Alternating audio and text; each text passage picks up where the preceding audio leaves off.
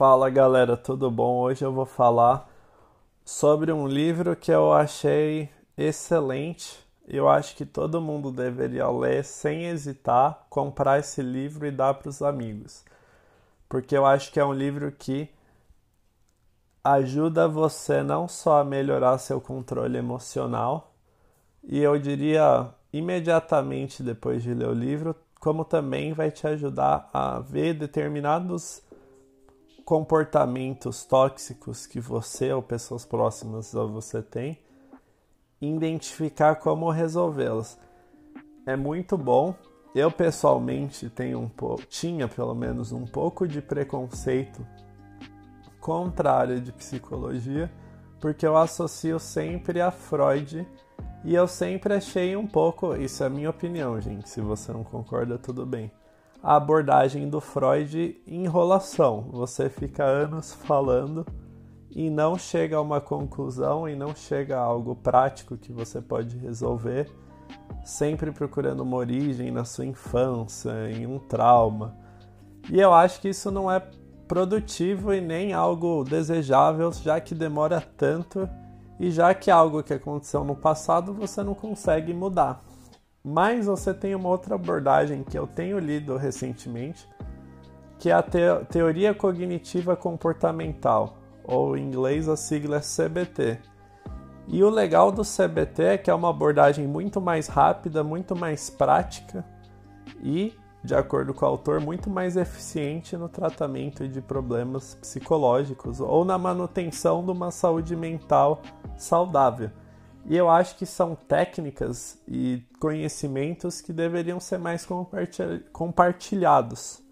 Infelizmente, a gente ainda não tem acesso a esse tipo de conhecimento, mas felizmente esse livro é traduzido para o português com um título que eu não gostei muito, chama Antidepressão mas eu acho que não é uma tradução que realmente explica o que o livro se trata, que em inglês é feeling good, se sentir bem. Eu acho que se sentir bem é uma tradução que seria melhor, porque é sobre isso que o livro conversa. Então, do que se trata a CBT? CBT parte do princípio que nossos sentimentos vêm dos nossos pensamentos e não das coisas que acontecem à nossa volta ele dá um exemplo muito legal da vida do autor, onde ele estava dirigindo na estrada e ele viu um senhor preso num carro e ser atingido por um trem. E aí ele foi lá socorrer o senhor e desesperado ele falou, perguntou se estava tudo bem, ele estava tal, mas o cara estava sorrindo, estava feliz.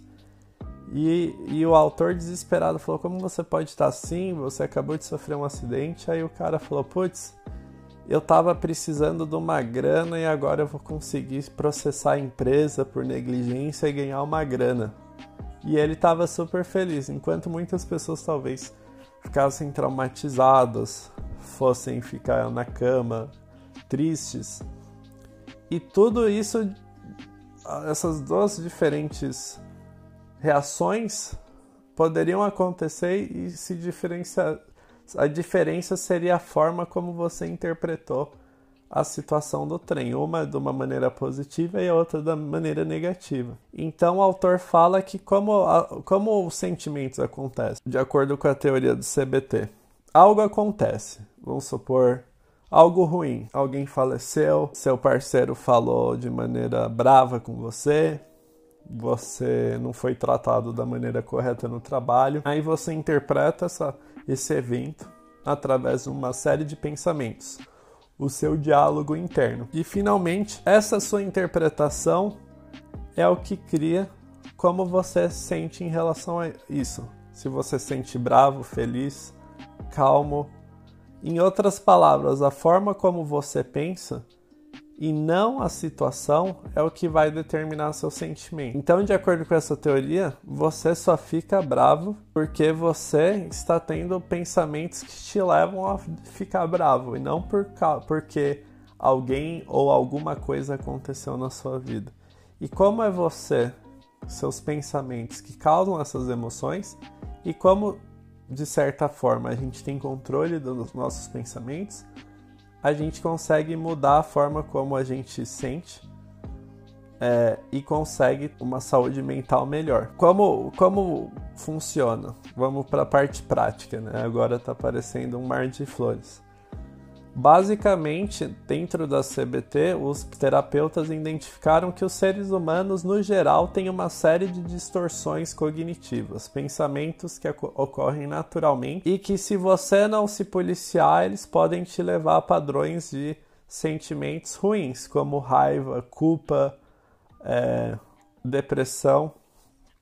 E o legal é que o autor, logo no começo do livro, ele enumera todas essas distorções e ao longo do livro ele vai falar como lidar com cada uma dessas distorções, é, sentimentos negativos. Por isso que eu vou fazer provavelmente duas partes, ou talvez até três, porque eu acho que esse livro realmente é muito importante e vai ajudar vocês no dia a dia. Então, quais são essas distorções cognitivas que afetam como a gente vê o mundo e, e, e geram sentimentos não positivos.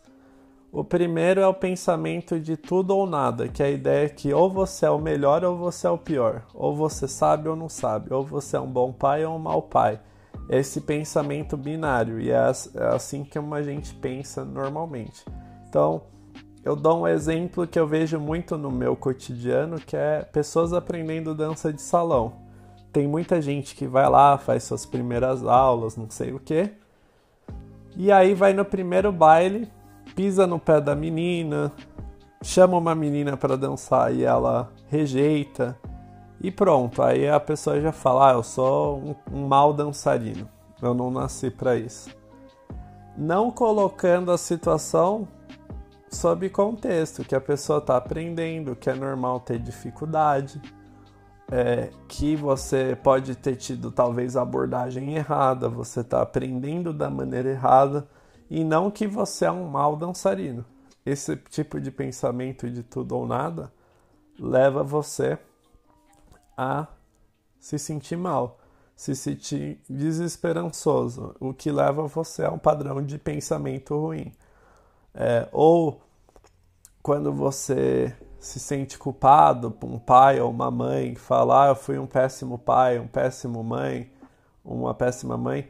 E aí o problema é que você também está pensamento tudo ou nada. Você é sempre uma péssima mãe, você não faz nada bom para o seu filho. Então você conversar de volta a essas distorções cognitivas é uma das técnicas que a gente vai falar no próximo episódio a lidar com essas distorções mentais. Identificar que você está tendo uma distorção e conversar de volta com você mesmo. Segunda distorção é o filtro mental, que é você só ver, você tem 100 comportamentos positivos, aí você pega um negativo e fica fixado naquilo. Por exemplo, um podcast aqui.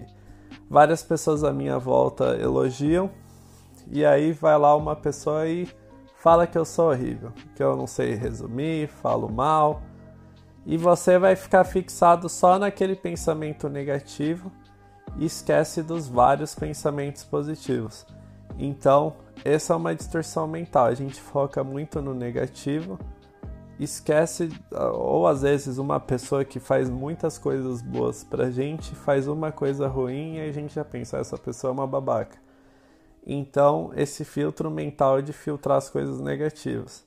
O terceiro super comum, e eu acho que é, pode é, complicar relações, é você pular para conclusões. Então, é tentar ler a mente da outra pessoa. Então, a pessoa, por exemplo, em um determinado dia está cansado, tal, não te trata bem, e aí você já pensa, ah, essa pessoa é, não gosta de mim, essa pessoa vai ser sempre assim, não vai me tratar bem. É, é você tentar prever o futuro e você tentar ler a mente da pessoa. E isso te leva à ansiedade, porque você pula para conclusões, não só em relações, mas na sua vida, que te levam, que muitas vezes são distorcidas. Às vezes a pessoa simplesmente está cansada, ou a pessoa ficou chateada com algo que você falou, Não é que a pessoa te odeia ou não quer ficar com você, ou às vezes seu chefe falou algo, não quer dizer que vai te demitir. Então, pular para conclusões é uma distorção mental. 3. A quarta é você magnificar ou minimizar certas coisas. Então, a gente magnificar as coisas ruins. Por exemplo, você tem um defeito, todo mundo tem defeito. No meu caso, eu tenho vários, mas um deles é ser desorganizado. E aí pegar isso e falar, ah, não, então já que eu sou desorganizado, não dá para eu ser produtivo, não dá para eu fazer nada na vida, ninguém vai gostar de mim. Você magnifica algo que sim é um defeito, mas não é algo que vai acabar com a sua vida. E minimizar as coisas positivas. Então, minimizar seu, suas qualidades, as coisas que você faz bem. São distorções que é muito fácil eh, entrar. Quinto é você raciocinar emocionalmente, ou seja, você se sente de uma certa forma. Ah, hoje eu me sinto inseguro em relação ao meu casamento. E você acreditar que o que você sente é a realidade. Muitas vezes, na verdade, você se sente às vezes daquela forma porque você dormiu mal, porque você não está numa fase boa no seu relacionamento, mas não quer dizer que o que você está sentindo é real. O sexto, muito importante, uma distorção muito comum é você etiquetar você mesmo ou as outras pessoas. Essa é a melhor tradução que eu consegui do termo label em inglês, que é você dar nomes, adjetivos para você mesmo e para as outras pessoas. Então, você se chamar de preguiçoso, de feio, de burro, ou chamar outra pessoa de idiota, insensível, essas palavras são muito ruins é, para você ter uma vida, uma saúde mental boa, porque se você é uma pessoa preguiçosa, você não pode fazer nada. Se a pessoa outra pessoa é insensível, você também não pode fazer nada para mudar a situação. Então etiquetar as pessoas ou você mesmo é uma distorção mental muito ruim para sua saúde mental. A sétima distorção é você fazer generalizações. Então vamos supor que você vai lá, é, tem seus 17, 18 anos, vai numa festinha, a menina, você tá paquerando uma menina, vai lá e ela te rejeita. E aí você acha que porque ela te rejeitou, todas as mulheres vão te rejeitar para sempre. E aí você nunca mais sai ou conhece outras pessoas porque você pega um caso e generaliza. Ou até da dança que eu falei no começo, você tem uma noite ruim e acha que vai ser sempre assim. Então são distorções mentais que não são realidades e também pode te levar para uma má saúde mental se você está sempre fazendo generalizações. Oitava, desqualificar o positivo, que é muito parecido com minimizar, então não vou entrar em detalhes aqui. Nove, a palavra deveria, e essa é uma que eu caio muito.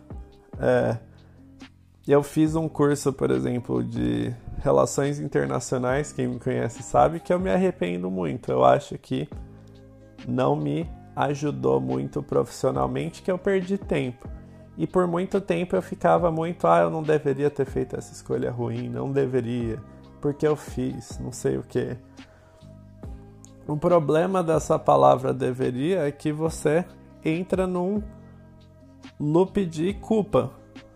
Você tenta mudar algo que naquele momento fazia sentido para você. Com as informações que eu tenho hoje, de fato é claro que foi um erro, mas naquele período, falta de informação, talvez falta de pesquisa, é, eu, eu, tomei a decisão que parecia melhor para mim naquele momento. Então, deve, você ficar no deveria, deveria, ou você vai num restaurante e o garçom te trata mal, ele deveria ter me tratado bem.